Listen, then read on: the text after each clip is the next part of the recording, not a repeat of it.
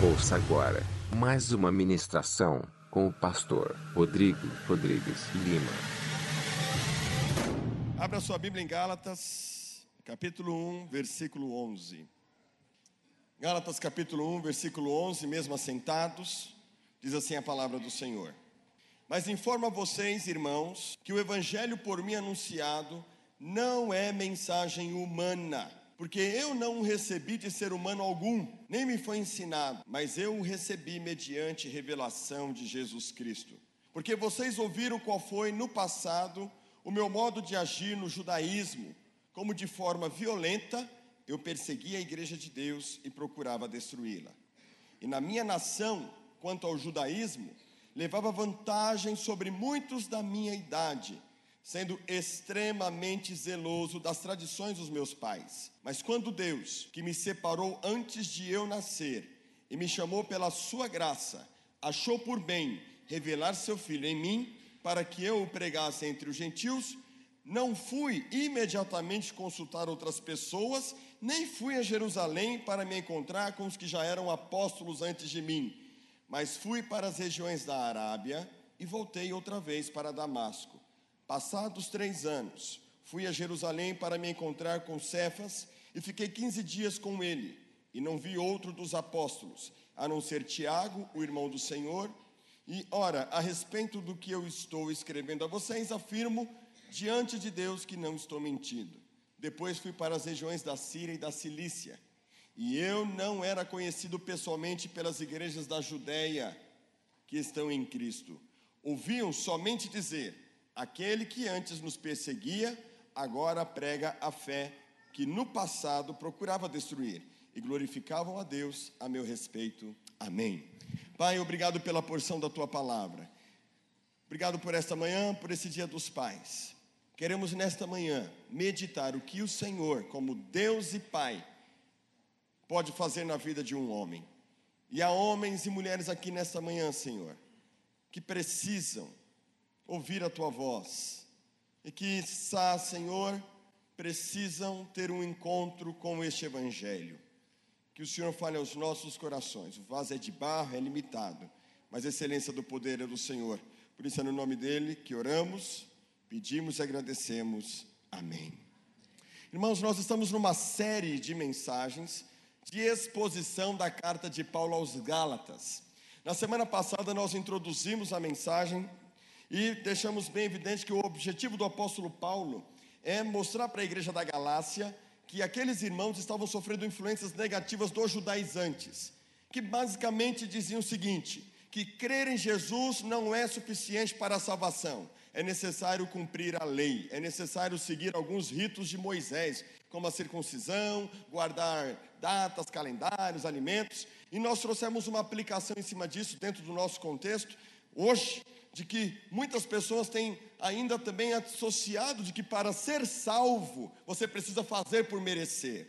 E na verdade, essa não é a mensagem do Evangelho. Não há nada que você possa fazer para merecer a salvação. A salvação é fruto do favor imerecido de Deus, é fruto da graça. Cristo fez por merecer no nosso lugar. Aquele que não tinha pecado se fez pecado por nós, para que nele fôssemos feitos justiça de Deus. Nós somos justificados pela fé mediante os méritos de Jesus Cristo. Não é porque você é bonzinho, não é porque você não bebe, não fuma, ou porque você não faz coisa errada que você vai para o céu. Se não crer em Cristo, que é a condição que ele colocou no Evangelho de João, capítulo 3, ele diz que precisa, quem quiser entrar no reino de Deus e ver o Senhor, precisa nascer de novo. E aí nós temos que crer nele. João capítulo 1, versículo 12. Mas a todos quanto o receberam, que creram no seu nome, deu-lhes o direito de serem chamados filhos de Deus. Então, o que está claro para nós? Filho de Deus é quem crê, quem crê nos méritos de Cristo. E a salvação, irmãos, ela é fruto da graça, do favor imerecido de Deus, é fruto da bondade de Deus. Efésios capítulo 2, versículo 8 deixa isso muito claro. Porque pela graça vocês são salvos. Isso não vem de vocês, é dom de Deus, não é por obras, para que ninguém se glorie. Ou seja, boas obras não levam para o céu. Está escrito aqui. Boas obras não levam ninguém para o céu. O que leva para o céu é crer em Jesus Cristo, crer no Evangelho. Romanos capítulo 1, versículo 16. Paulo vai dizer: Porque eu não me envergonho do Evangelho de Cristo, pois é poder de Deus para salvação de todo aquele que crê. Primeiro do judeu, depois do grego. Como está escrito: O justo viverá pela é fé, irmãos. Quando você começa a escutar isso a primeira vez, você fala: peraí, peraí, peraí, dá um buga tudo, né? Buga tudo, porque você cresce. A gente cresce na meritocracia. E o Evangelho não é na meritocracia. O Evangelho é nos méritos de Cristo, é graça. O Júlio fez poucas e boas, aprontou todas. Eu chego para o Júlio e dou um carro para ele. Ele recebeu o carro. Ele merecia? Ele não merecia, mas eu dei. Ele não merecia, mas eu dei o presente para ele.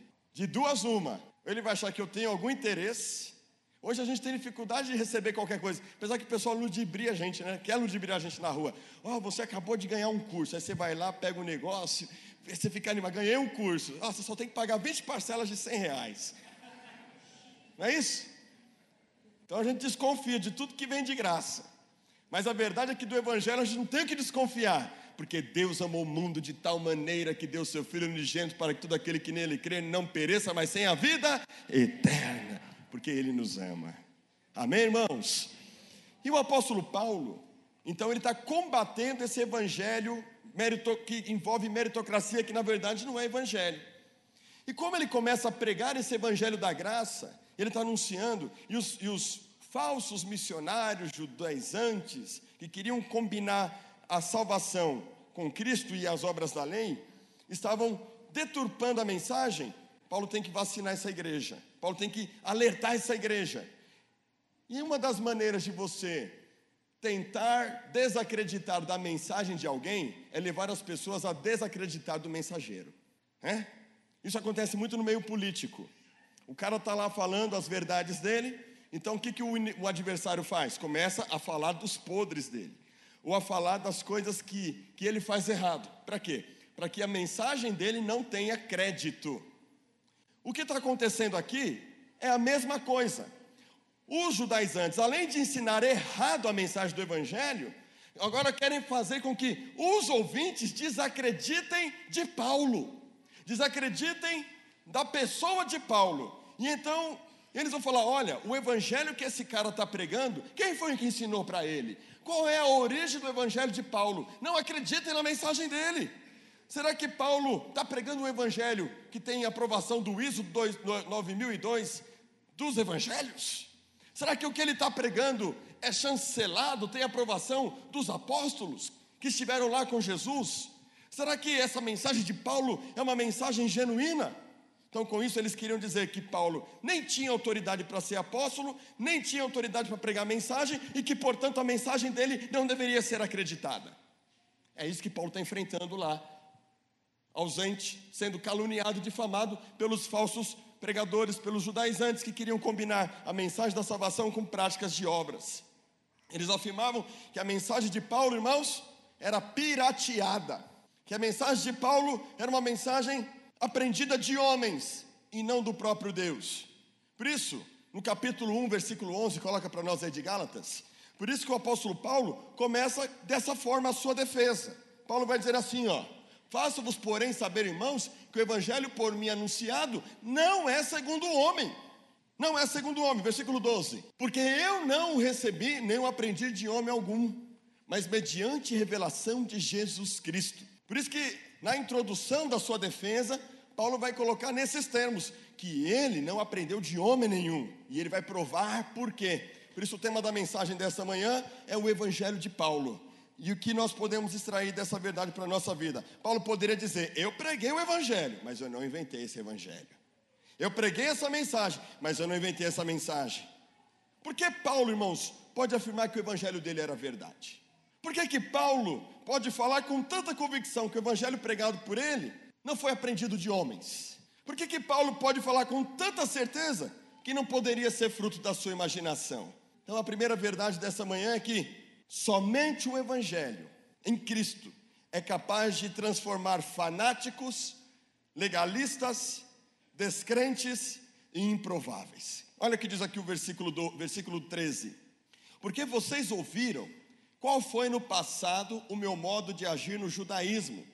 Como de forma violenta eu perseguia a igreja de Deus e procurava destruí-la. E na minha nação, quanto ao judaísmo, levava vantagens sobre muitos da minha idade, sendo extremamente zeloso das tradições dos meus pais. Mãos, Paulo, muito mais do que descrever a sua conversão aqui, quer provar que, a, que o evangelho que ele prega não é qualquer evangelho, não é qualquer mensagem, não é invenção dele, não é imaginação dele.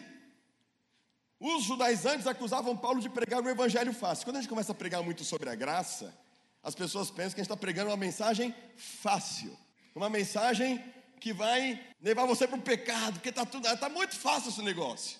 Mas você vai ver na vida de Paulo que não é bem assim, que essa mensagem é poderosa, que não deixou Paulo na mesma condição que se encontrava. Enquanto os judeus pregavam que você tinha, os judeus cristãos, judaizantes, diziam que você tinha que combinar Jesus com prática de obras, que era um evangelho, que esse era o verdadeiro evangelho, um evangelho difícil, Paulo fala: não, o evangelho que eu estou pregando, o fato de não combinar regras com a graça, não significa que é um evangelho fácil. E vou mostrar para vocês por quê. Porque eu, Paulo está dizendo assim, vamos imaginar que eu sou Paulo aqui, agora eu vou ensinar Paulo para vocês. Irmãos, quem é Paulo? Paulo cresceu aos pés de Gamaliel, um grande mestre do judaísmo. Paulo, como diz ele, quando jovem, se avantajava nos de sua idade, porque ele estudava com esmero. Paulo era CDF, Paulo era CDF dos ensinamentos do judaísmo. Paulo se aplicou, ele era religioso, frequentava sinagogas, e não somente isso, Paulo começou a estudar as filosofias. Paulo era estudioso, ele sabia dos estoicos, dos epicureus, sabia de Aristóteles, sabia de Platão. Paulo, irmãos, ele era um cara totalmente instruído sabedor das coisas. Provavelmente ele seria um cara PhD formado na USP. Esse era o nível de Paulo. Ele não era qualquer um. Ele era um cara muito bem instruído, muito bem informado. E por ser um cara tão fiel àquilo que ele cria, aquilo que ele acreditava, ele se tornou aqueles caras xiitas do judaísmo. Que quando começou o evangelho, o, o cristianismo no, no primeiro século, começou-se a espalhar a mensagem de Jesus, lá na região de Jerusalém, da Judéia, e foi se espalhando para, para além, o apóstolo Paulo ficou indignado. Então ele não era apóstolo, ele era Saulo, ele era um judeu praticante, ele era um doutor, ele sabia do que ele acreditava. Ele fala: não podemos permitir que o cristianismo cresça. E ele começou a solar a igreja. A igreja era nas casas, a igreja não era no prédio. E ele entrava de casa em casa e ele perseguia os cristãos. Paulo hoje podemos dizer que ele seria comparado a esses radicais islâmicos da Síria, que se não andar segundo as regras, vai perder a cabeça. E era exatamente isso que acontecia. A Bíblia fala em Atos capítulo 7 que havia um homem chamado Estevão, que pregou o evangelho, teve um encontro com Jesus, expôs o evangelho no sinédrio, e Saulo estava lá ouvindo os argumentos de Estevão. Estevão morreu apedrejado e Saulo consentia na morte de Estevão. Esse homem, irmãos, era um sanguinário, era um assassino, porque ele acreditava nessa mensagem de uma maneira muito radical. E ele dizia: Estão deturpando a mensagem do judaísmo, vamos matar esses cristãos. Atos capítulo 9 há um relato de que ele está indo a caminho de Damasco com cartas para matar cristãos. Saulo era um assassino e muito bem instruído, muito bem informado, muito bem capacitado. Esse era Saulo, irmãos. Coloca aí Atos 26, versículo 4. Ele, descrevendo a respeito de si mesmo, Atos capítulo 26, versículo 4. Olha o que ele vai dizer: quanto à minha vida, desde a mocidade, quer dizer, desde a juventude, como decorreu desde o princípio entre o meu povo e em Jerusalém, todos os judeus a conhecem. Quer dizer, ele era famoso, pois na verdade eu era conhecido deles desde o começo se assim quiserem testemunhar, porque vivi fariseu conforme a seita mais severa da nossa religião. Agora o versículo 9. Na verdade, a mim me parecia que muitas coisas devia eu praticar contra o nome de Jesus o Nazareno. E assim procedi em Jerusalém.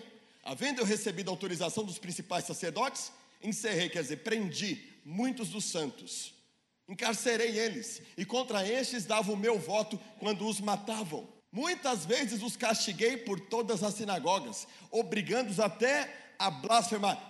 Paulo era sangue ruim. Ele era sangue ruim. Imagina um cara desse. Você encontra um xiita desse aqui no nosso meio aqui. Ele entra aqui, ele entra com uma metralhadora e sai matando todo mundo. É esse que esse era Saulo, irmãos. Mesmo por cidades estranhas, quer dizer, o que é cidades estranhas? Cidades que não eram judias, que não eram do ambiente dele. Quer dizer, ele iria para além das cidades dele, do, do campo de atuação dele, da jurisdição dele. Com estes intuitos, partir para Damasco, levando a autorização dos principais sacerdotes e por eles comissionado. Ou seja, nós temos uma descrição clara de quem é esse cara. Ele é um loucão. Você está entendendo? Esse é Saulo, irmãos. É um cara que estava completamente cego naquilo que acreditava, dava a vida e tirava a vida por essa causa. Agora eu te pergunto: um homem nessas condições, mental e emocional, será que qualquer um chegaria para ele? Cara, você está errado, vem para Jesus. Você é doido. Você é doido. Você vai falar de Jesus um xiita? Ah, vem cá, cara, ó. Jesus, Jesus morreu na cruz, você tem que entender essa mensagem. Quando você falou Jesus, já perdeu a cabeça. Porque esse era o apóstolo, esse era o Saulo, irmãos, antes de se converter. Não tinha um que pudesse. Imagina, hoje, né? Veja bem, eu não tô, eu, eu, eu, vamos pensar, vamos pensar nesses radicais islâmicos que matam cristãos, mataram muitos cristãos na Líbia, na Síria. Uma igreja nossa, uma igreja metodista livre em Bagdá, no Iraque, foi detonada. Um pastor nosso perdeu a cabeça. Acho que é um ano retrasado. Então, imagina você chegar para um cara desse e falar: Ó, Jesus, só Jesus. Não é fácil. Você falaria de Jesus para um cara desse, Amanda? Quem teria coragem de chegar nesse cara? Um cara que era instruído, intelectualmente, um cara bem instruído. Por que, eu sei que ele é intelectualmente bem instruído? Porque Atos capítulo 17 diz que depois que ele se converteu, ele vai para o Areópago, lá em Atenas. Ele chega em Atenas para pregar o evangelho e diz que há vários altares e tem um escrito assim: ao Deus desconhecido. E aí ele começa a discorrer a respeito desse Deus desconhecido como referência a Jesus e dizendo para eles o seguinte: olha, conforme escreveu os vossos pensadores, nele nos movemos, existimos e respiramos. Dizer, o cara era culto, o cara sabia o que estava falando, o cara era, ele dominava a ciência. Então, não, não, não havia, não havia qualquer argumento para convencer esse maluco. Não tinha, irmãos. Esse era Paulo. E ele está dizendo o seguinte para os judaizantes: vocês estão dizendo que a mensagem que eu aprendi foi de homens? Que homem teria coragem de pregar para mim?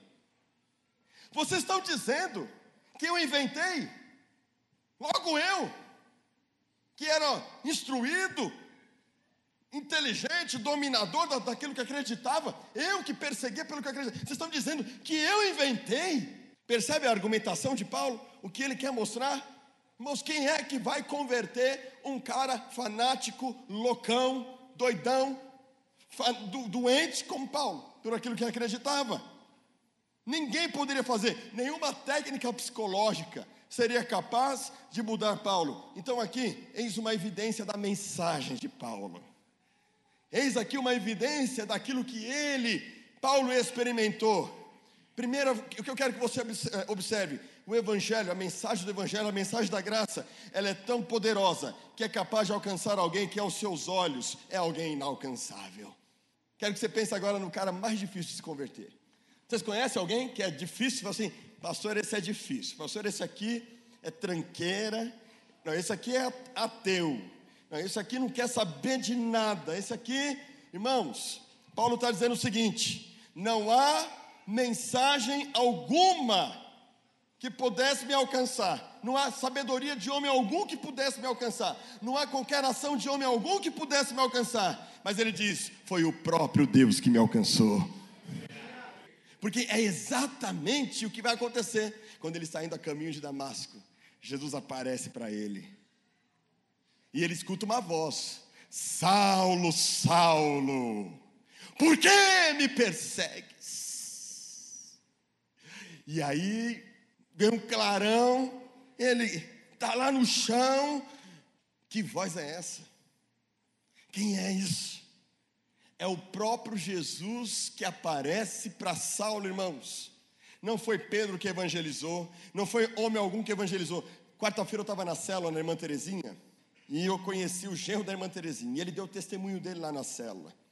Falou que 11 anos atrás, ele estava no hospital, o filho dele estava com os dois rins parados. E ele estava desesperado. A irmã Terezinha levou o pastor Dori para orar por ele. E ele falava: ah, esses loucos, bota esses crentes para fora daqui de casa. Esses caras vêm aqui só querem meu dinheiro. Sabe, ele estava assim totalmente desacreditado. E a palavra é: ninguém convence esse homem, ninguém transforma esse homem. Ele fez uma prova com Deus, ele estava tão desesperado que aí entra, irmãos. Ele, ele merece que Jesus faça algo por ele, ele não acredita. Aí tem que entrar a graça. O desespero dele ativou a fé. Ele falou assim: Olha, Deus, eu não acredito. Mas se o Senhor existe, cura o meu filho. Se o Senhor existe, mostra um sinal. No desespero dele e na, na sua condição, Jesus curou o filho dele. Hoje ele é um pregador do Evangelho. É tremendo, irmãos. Então eu quero dizer para você nessa manhã: se você acha que tem alguém que é impossível de ser alcançado, existe um Deus que pode se revelar e transformar essa vida em nome de Jesus. Não há ninguém que não possa ser alcançado. A mensagem do Evangelho é muito mais poderosa, irmãos. Por isso que a graça não pode ser tida como fácil. Porque eu te pergunto: Paulo merecia?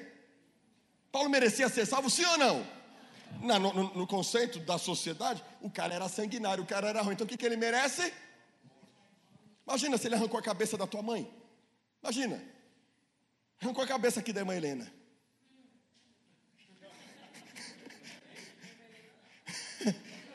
Da irmã Helena, não. Merecia esse cara ser salvo? Pois foi exatamente o que ele fez, irmãos. Ele matou crianças, ele matou mulheres, ele matou homens. Ele, aos nossos olhos, não merecia. Por isso que a mensagem da graça é loucura para os homens, loucura para os judeus, escândalo, aliás, escândalo para os judeus, loucura para os gentios mas poder e sabedoria de Deus para aqueles que creem. Porque Paulo foi alcançado por uma mensagem, irmãos, que ele não merecia. Porque justamente isso é graça. Graça é favor?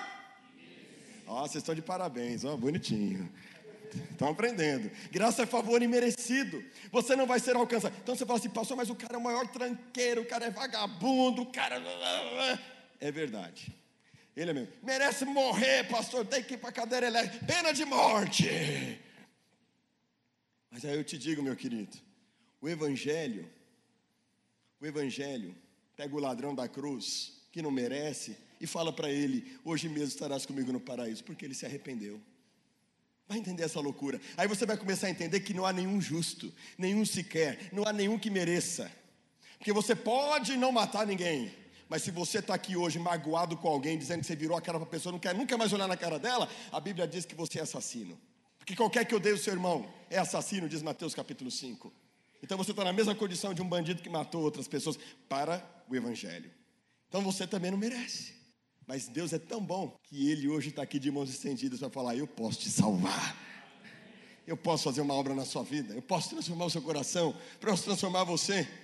Irmãos, isso é poderoso. O Evangelho é tão poderoso que é capaz de fazer o que a lei não faz. A, Paulo acreditava estar fazendo tudo certo, mas a lei não era suficiente, porque, ele não, porque era a visão dele. Irmãos, como é que Jesus resumiu a lei? Amarás o Senhor teu Deus de todo o teu coração, de toda a sua alma, de toda a sua força, de todo o seu entendimento, é o teu próximo. Como é que eu posso dizer que eu amo a Deus se eu não amo a quem eu vejo? E aí Jesus nos ensina, Mateus capítulo 5, ele diz assim: Está escrito, né? Que nós amarás, o, amarás a Deus e odiarás o teu próximo, o teu inimigo. Porém, eu vos digo: amar a Deus e amar os vossos inimigos. Que galardão vocês vão receber amando aqueles que vocês que fazem bem para vocês? Vocês não são diferentes dos, dos pagãos, dos gentios. Então, vamos ser perfeitos como nosso Pai Celestial é perfeito. E quando fala de ser perfeito igual ao Pai, está falando do quê? De amar quem não merece. Mas isso só vivencia quem experimenta o Evangelho da graça. A ponto de como Jesus na cruz falou: Pai, perdoa-lhes porque não sabe o que. Essa é a mensagem do Evangelho, a graça. Mas você não tem que pensar ainda na ação, você tem que pensar em você, no que Deus quer transformar em você. O Evangelho, irmãos, a lei está dizendo assim: ó, o que é que eu tenho que fazer para merecer? Mas a graça está sempre perguntando assim: o que Jesus fez por mim? E é isso que Paulo está mostrando aqui, irmãos. Jesus sabia que Paulo não merecia. Jesus sabia que ele estava no engano. Jesus sabia que ele era terrível. Por quê? Porque o pecado fez isso com a gente. Infelizmente, o pecado corrompeu a imagem de Deus no homem. O homem só pensa na maldade, só faz a maldade. Então, a graça do Senhor, revelada em Jesus Cristo, foi suficiente para Paulo. Por isso que ele vai dizer: Pois não me envergonho do Evangelho, porque é o poder de Deus para a salvação de todo aquele que crê. Logo, irmãos, não é para aquele que merece, é para aquele que. Por que crê?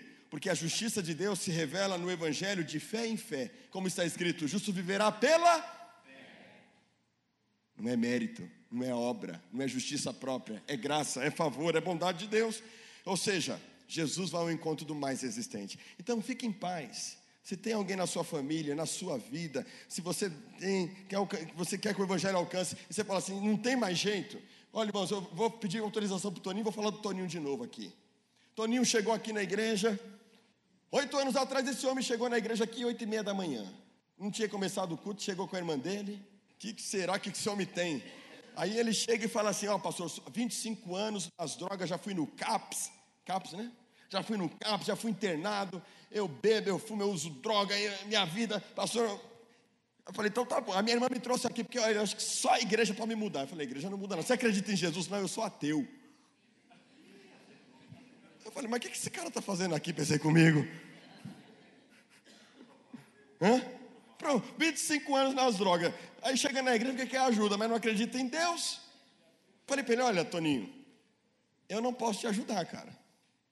O único que pode te ajudar é Jesus, mas você não acredita nele. Fica aí no culto. A gente vai orar por você. Eu creio que Deus pode te transformar. Ele vai falar com você. Cheguei aqui, no banco aqui, falei: Senhor, só o Senhor mesmo para tocar na vida desse homem, porque vai fazer o quê? É, é igual Paulo, né? Quem que vai mudar a mente do cara? Aí ele viu no culto da manhã, ouviu a palavra. Aí quando chegou no culto da noite, estava o Toninho aqui de novo. Falei, para um ateu, para vir no culto duas vezes no domingo, tá bom. Não foi, Toninho? Aí o Nini já psh, enlaçou o Toninho. Ó, oh, temos aqui uma reunião dos homens, tal, tal, tal. Segunda-feira, tá o Toninho aqui na reunião dos homens. Até que um dia a gente estava pregando sobre o Evangelho aqui, falando de Jesus. Perguntei quem queria entregar sua vida para Cristo. E o Toninho estava aqui chorando aos pés de Jesus. Oito anos depois, transformado. Agora pegando o nome dos homens para o retiro. Agora dando o homem ao máximo. Agora sendo um instrumento do Evangelho, porque o Evangelho é poder de Deus. Aleluia. É por isso que Paulo vai falar. Vocês ouviram qual foi meu passado, meu modo de agir no judaísmo, como de forma violenta eu perseguia a igreja de Deus, procurava destruí-la, e na minha nação, quanto ao judaísmo, levava vantagem sobre muitos da minha idade, sendo extremamente zeloso na tradição dos meus pais. Ou seja, não é qualquer mensagenzinha, não é qualquer homem que poderia me convencer. E essa é a loucura do evangelho, irmãos, é graça, é sobrenatural, não é lábia. Se você caiu na lábia, mas não transformou o coração, meu filho, vai ficar igual John Wesley, um pastor que fazia visão, viagem missionária, mas não tinha certeza da salvação. Totalmente rigoroso, religioso, mas não, até um dia que Jesus encontrou John Wesley. Outra coisa que Paulo vai, vai mostrar para nós aqui, ó, somente o Evangelho pode mudar o curso da nossa vida para propósitos maiores. Olha o que diz o versículo, versículo 15 e 16. Mas quando Deus então veja só, primeira parte, versículo 13 e 14, ele está falando: Antes da minha conversão, eu persegui a igreja. Gálatas 1,15. Então ele está falando aqui, no versículo 13 e 14, que ele, antes da conversão, era um cara totalmente religioso, PHD, no que acreditava, nenhum homem poderia convencê-lo. Mas, quando, porém, ao que me separou antes de eu nascer, me chamou pela sua graça, aprove revelar seu filho em mim. Só até aí. O que, eu aprendo aqui, irmãos? Ainda na sua linha de argumentação em provar que os judaizantes, os demais irmãos, daqui, ali na Galácia, tentando deturpar a mensagem do Evangelho, estavam dizendo que a mensagem de Paulo provinha de homens, de que ele tinha talvez inventado da sua cabeça. Paulo aqui está mostrando para nós o seguinte: volta lá no versículo 15. Paulo está mostrando para nós o seguinte: foi pura ação de Deus, foi pura graça, foi pura bondade de Deus. Ele afirma o seguinte: que ele foi separado por Deus antes do seu nascimento. Eu quero dizer para você nessa manhã: você não é um acidente. Deus já tinha te separado para Ele antes de você nascer. Aliás, eu vou afirmar mais ainda: Deus separou toda a humanidade. Deus tem um propósito para todos os seres humanos na face da terra antes mesmo de nascer.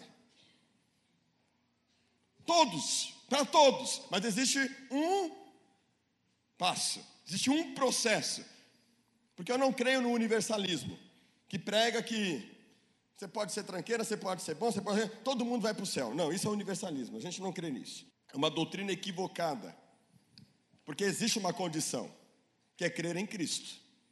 Se quem crer e for batizado será, quem não crê, é o que está escrito, eu não estou inventando nada. O universalismo já abre para todo mundo. E na verdade, não. Mas eu creio que a graça de Deus operou em, em Paulo e também quer operar em nós. E Paulo está dizendo: olha, quando ele fala que a graça operou em mim, que pela sua graça ele me chamou, quer dizer, não houve participação de homens. Não foi homem nenhum que me, que me evangelizou, não foi homem nenhum que colocou a mão em mim, foi a graça de Deus, foi o favor de Deus. Com isso, irmãos, ele mostra que nenhuma explicação humana justificaria o grau de sua transformação. Quem era esse homem? Quem era Paulo? Um trem desgovernado, ele era um loucão. Saía para cima de todo mundo.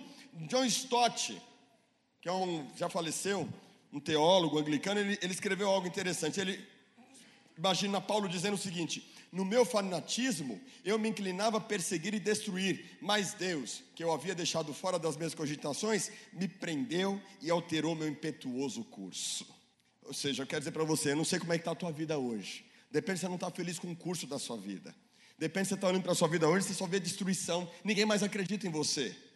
Porque você está preso nas drogas, você está preso na prostituição, na lascívia, você está preso, você está aprisionado por coisas que estão te afastando de Deus, da sua família, te afastando do ministério. Não sei, o curso da sua vida. Como é que está o curso da sua vida? Mas eu quero dizer para você o seguinte: que Jesus tem poder para dar um novo rumo para a sua história como deu um novo rumo para a história do Toninho, como deu um novo rumo para a história do Paulo da Rosângela, esse homem charmoso de cabecinha branca.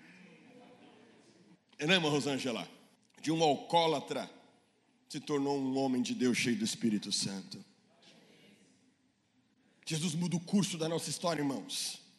Você pode estar indo em uma rota de colisão, de destruição, de destruição do seu lar, de destruição da sua vida mas há um poder, há um poder, há uma mensagem poderosa. O que a gente pode extrair de princípios para nós aqui, olhando para Paulo?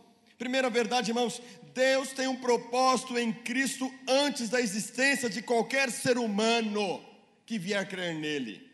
Ou seja, nós não cremos também que Deus escolhe as pessoas para a salvação. É, Paulo foi antes porque Deus já tinha escolhido ele. Não, a gente crê diferente. A gente crê de uma forma, a gente interpreta da seguinte forma: todos são escolhidos. Todos, aliás, todos Deus têm um propósito. Antes de você nascer, Deus já tinha separado você para um propósito, mas precisa dar um passo para que haja um antes e um depois de Cristo, porque você tem o livre-arbítrio. Você pode dizer, não quero. Faz parte da imagem de Deus em nós essa questão da liberdade. Ah, Paulo foi exclusivo. Não, eu entendo o seguinte: todos nós somos exclusivos. Só que, para você viver o projeto de Deus para a sua vida, você precisa entregar a sua vida para Ele, para que Ele mude o curso. Deus só vai mudar o curso quando você deixar Ele assumir o leme da sua vida. Tem até uma musiquinha dessa, do leme, né? Não, os mais antigos devem saber, eu não lembro agora, mas veio na cabeça. Então, veja o seguinte: você tem que deixar Jesus assumir o curso da sua vida, para que a sua história, irmãos, irmã, seja diferente. Seu propósito consiste que aqueles que vierem a querer crer em Cristo se tornem seus filhos sejam participantes da herança. Deus tem um propósito para você. Você não é um acidente. Eu não sei qual é o estado da sua vida hoje, do seu coração. Está aqui o Alex. Jesus mudou o curso da história desse menino. Jesus pode mudar o curso da sua história, como mudou de Paulo, do cara mais improvável, do cara que ninguém podia alcançar, só o próprio Deus. Por isso que eu não quero que você hoje, nesta manhã, perca a esperança, não perca a sua fé, descanse naquele que move as circunstâncias dos corações, porque se precisar, Deus vai fazer esse cara cair do cavalo. Deus vai fazer você, Deus vai fazer esse cabra, essa pessoa ter um encontro com Ele, por seu amor, por sua misericórdia, por sua fidelidade. Temos que orar, irmãos. Sempre, outra verdade, sempre será pela graça de Deus que nós vamos ser chamados. Sempre. Ele nos chamou por seu favor imerecido, é o que ele está falando, Paulo está dizendo aqui. Ele me chamou por sua graça, ou seja, eu não merecia. Ele não merecia mesmo. Enquanto você achar que a pessoa merece, ou que alguém merece, ou que você merece, a graça não atua. A graça só atua quando, quando não há nenhuma condição de dizer, ele fez alguma coisa, ele teve parte nisso. Então, quando não houver parte nenhuma minha e sua, a graça age. Porque é totalmente favor e merecido. Você quer viver coisas maiores? Quem quer ver coisas maiores para a sua vida aqui? É graça de Deus. E aí Cristo vai ser revelado. Terceira verdade e última verdade. Então, primeiro, somente o Evangelho é capaz de transformar fanáticos, legalistas, descrentes e improváveis. Segundo, somente o Evangelho pode mudar o curso da nossa vida para propósitos maiores, como a gente vê aqui em Paulo. E terceiro, somente o Evangelho pode explicar a nossa transformação e nos fazer enfrentar o passado. Olha o que diz o versículo 17. Paulo ainda argumentando: Nem fui para Jerusalém para me encontrar com os que já eram apóstolos antes de mim mas fui para as regiões da Arábia e voltei outra vez para Damasco. Passado três anos, fui para Jerusalém. Agora no versículo 21. Depois fui para as regiões da Síria e da Cilícia. O que, que Paulo está dizendo aqui, irmãos? Paulo, mais uma vez, argumenta a favor de sua mensagem, para provar aos Gálatas que o que ele pregava tinha sido dado diretamente por Deus. O que ele está dizendo? Eu não desci para Galácia, para Jerusalém. Eu não fui aprender com os apóstolos quando eu me converti.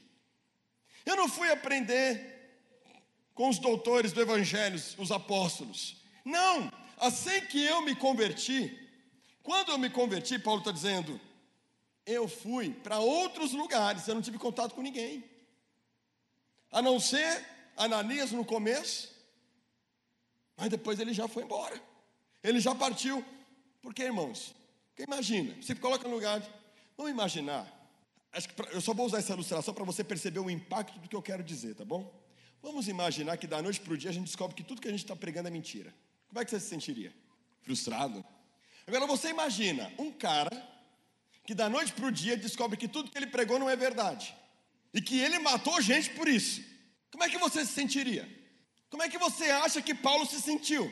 Esse é um fator. Outro fator.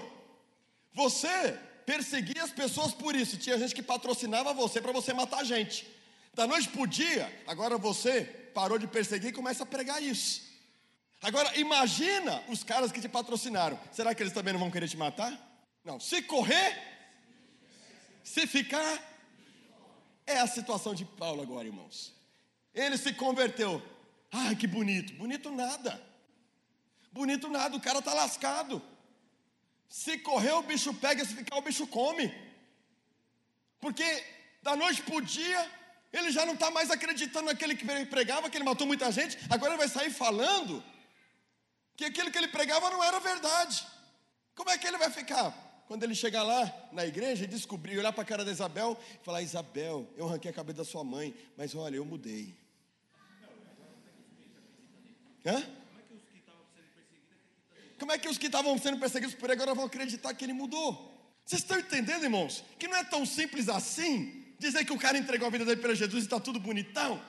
Olha para o mundo islâmico. Quantos muçulmanos têm tido visões e sonhos com Jesus e se convertido? E a palavra é: sai de casa, porque você agora não é mais meu filho, porque você mudou de religião. Principalmente em países onde existe a Sharia.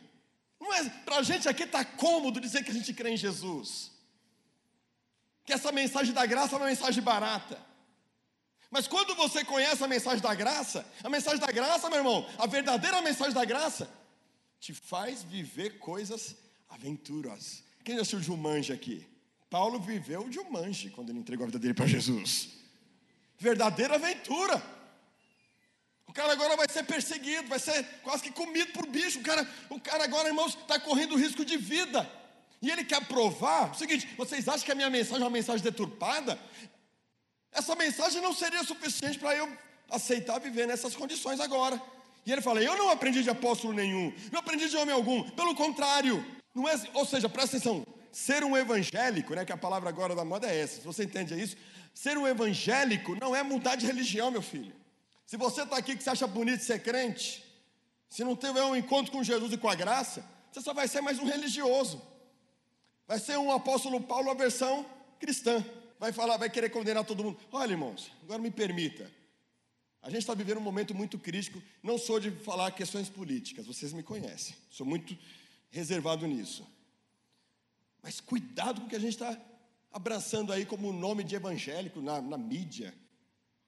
Também, ainda mais envolvendo política com religião. Ah, nós temos um presidente agora. Eu não sou, não sou de esquerda, não sou de direita, não sou. Olha, sabe o que eu sou? Eu sou pelo Evangelho e pela missão de Cristo, amém? Agora, misturar a mensagem de Jesus com política, cuidado. Ah, porque agora não tem uma bancada evangélica. Ah, cuidado. Lembra que a gente tem que pensar que a mensagem da graça aqui. Não, vamos pleitear. Olha, cuidado. Porque a gente, tá, a gente vai acabar virando os judeus na versão contrária. É os crentes xiitas. Crente defendendo pena de morte. Eu nem vou entrar nas questões políticas, mas olha, cuidado. Nós não podemos nos perder na mensagem do Evangelho. A mensagem é a mensagem da graça. Porque quando você começa a defender e não se centra no Evangelho, daqui a pouco você está pregando contra pessoas, você está perseguindo pessoas, você está matando pessoas. E não foi isso que Jesus ensinou para a gente. Vocês estão entendendo, irmãos? Amém? Então veja que seguir Jesus é deixar Ele conduzir o leme, é Ele que vai determinar. É isso que Paulo está falando. Eu entreguei minha vida para Cristo. Por isso que a gente tem aquele texto de Gálatas, capítulo 2, versículo 19. Eu acho tão lindo esse texto. Fui crucificado com Cristo. Agora já não sou eu mais quem vivo, mas Cristo vive em mim. E a vida que agora vivo no corpo, vivo na fé no Filho de Deus, que me amou e se entregou por mim. O Evangelho dominou Paulo. Entrou na vida dele de tal maneira que ele foi transformado. Mas veja, você precisa ter um encontro com Jesus verdadeiro. Porque quem tem encontro com Jesus também, irmãos, não se torna desigrejado. Está na moda agora não seguir mais. Não, não vou para a igreja, não. Instituição, igreja. Sabe o que você está falando? Eu não quero fazer parte do corpo. Quem tem um encontro com o Evangelho superou essas coisas. Porque você está deixando de ser instrumento na vida de outra pessoa. Você está caindo na mesma armadilha. É um prisma de uma mesma moeda. Não ser religioso, ser religioso, não vou para a igreja. Você vê a Deus em casa. Como está gravando, eu estou falando mesmo, porque é para ficar bem gravado. Porque são enganos. A gente tem que centrar. O evangelho é coletivo. Eu preciso de você. Eu olho para Paulo, sabe o que eu aprendo? Duas coisas aqui. Primeiro, é importante você e eu termos mentores e discipuladores, gente que nos ensina. Mas quem teve um encontro com o Evangelho também não vai ficar dodói. Perceba que a mensagem que alcançou Paulo não, deu, não era para deixar ele dodói, ficar ferido. Eu sei que não é fácil, eu sei que o ser humano é triste. Eu posso machucar você a qualquer momento, Júlio. Mas Jesus tem que ser tão suficiente na sua vida que é capaz de te manter firme, continuar olhando para Cristo e me perdoar. E se você pisar na bola comigo, eu tenho que ter convicção de que Jesus entrou na minha vida e que você está sujeito a me machucar. Nós vamos ver isso em Gálatas capítulo 2, irmãos. Que Paulo e Pedro tretaram. Mas nem por isso, Paulo falou: não vou mais pregar o Evangelho. Não vou mais para a igreja. Você está entendendo? Capítulo 2 de Gálatas, a gente vai chegar lá. Nós não podemos, porque sabe quem é que está sofrendo quando você baixa a guarda e deixa de congregar? O próprio corpo. Aliás, corpo é o que, irmãos? Ajuntamento, igreja, é povo junto. Então, se você saiu do evangelho, presta atenção, se tem alguém aqui fora de igreja, por causa de igreja, eu estou te chamando hoje a uma consciência de que ou a gente acredita no que a gente prega, porque quem vai sofrer é o próprio evangelho, é você. Fala para o seu irmão, sozinho não. E se alguém tiver alguma dúvida, me procure, porque eu mostro para você que o Evangelho, todo o Evangelho, ele é coletivo, do começo ao fim. Jesus não caminhou sozinho. Segundo, a trindade. Por que Deus se revela de maneira triuna? Trina. Porque ele já quer mostrar que não é sozinho. É Pai, Filho e Espírito Santo. É um conjunto, é o tempo todo todo mundo junto. E como é que você vai viver? Orai uns pelos outros, edificai-vos uns aos outros, admoestai-vos uns aos outros, fora do corpo. Eu não sirvo a Deus por causa de uma instituição. Eu estou nessa instituição e ela é falha porque tem um monte de cabeção, que eu também sou um dos cabeção nela. Mas é nessa imperfeição que Deus revela a beleza do Evangelho. Amém, irmãos? Fala para o seu irmão de novo, sozinho não. Muito bem, voltando aqui. Paulo provará que ele não recebeu o evangelho de homem algum, agora descrevendo seus passos de crescimento no evangelho e amadurecimento sobre três circunstâncias. A primeira circunstância, três anos isolado na Arábia. Olha o que diz aqui, versículo 17. Mas fui para as regiões da Arábia e voltei outra vez para Damasco, passado três anos, fui para Jerusalém. Ou seja, ele foi para a Arábia, ele foi para o deserto. Cremos, irmãos, que é justamente nesse período de isolamento que ele recebeu a revelação do Evangelho. Ele estudou aos pés de Gamaliel, como eu já falei. Ele era um cara que matava por aquilo que acreditava. Da noite para o dia, a cabeça dele muda. E agora? O que, que ele tem que fazer? Se isolar. Ele vai ter que se isolar agora. Ele se isola, sabe para quê, irmãos?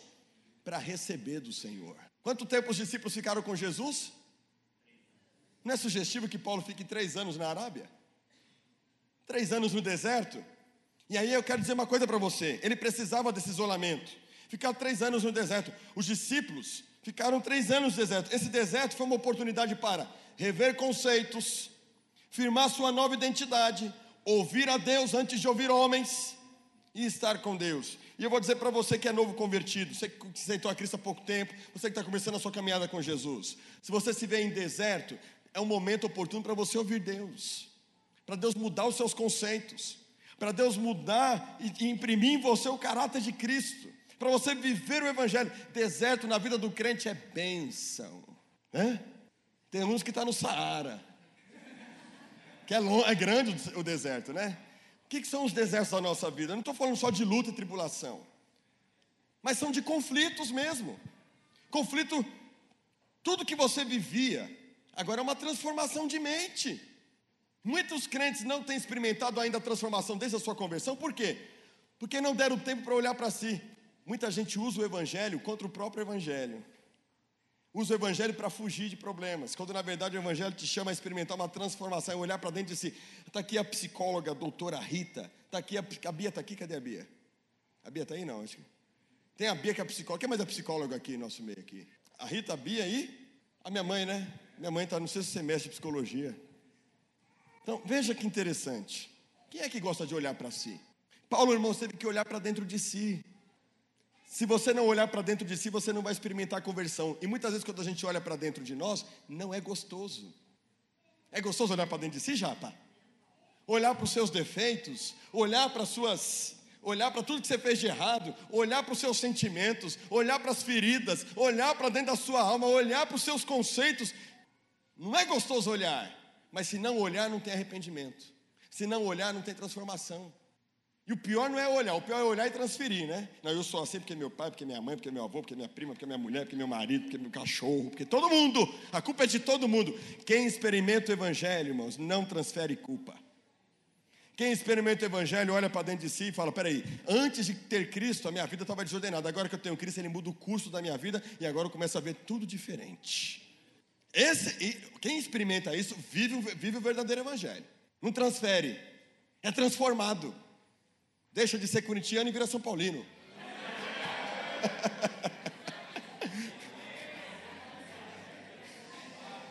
é para dar uma quebra.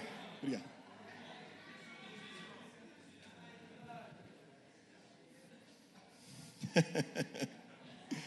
o Evangelho, irmãos, o Evangelho, quem tem um encontro com o Evangelho tem que ir para a Arábia.